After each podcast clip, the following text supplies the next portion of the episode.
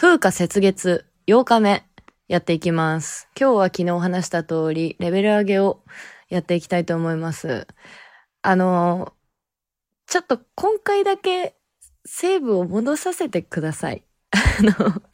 こんなね、序盤で死んでしまったら何の思い入れもないままいなくなって、いなくなるっていうことになっちゃって、それは、それはそれでちょっと寂しいなって思うから、あの、それと、戦闘の練習っていうことで、あの、今回はセーブを戻させていただきます。あの、もしね、あの、あんまりにも、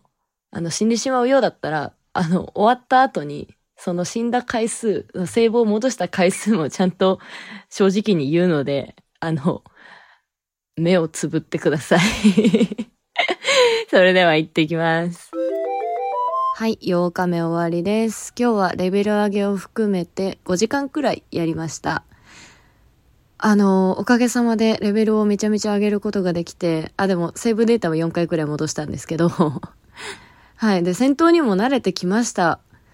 あの、最初はね、そのシミュレーション RPG っていうジャンル、もう、ただただ複雑そうだなと思って全く手を出してこなかったけど、いざやってみるとね、なんか戦闘のセオリー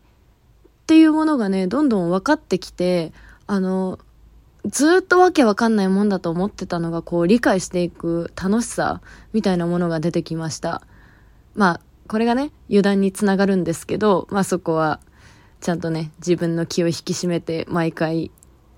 ちゃんとした心持ちで戦闘には挑んでいくけど。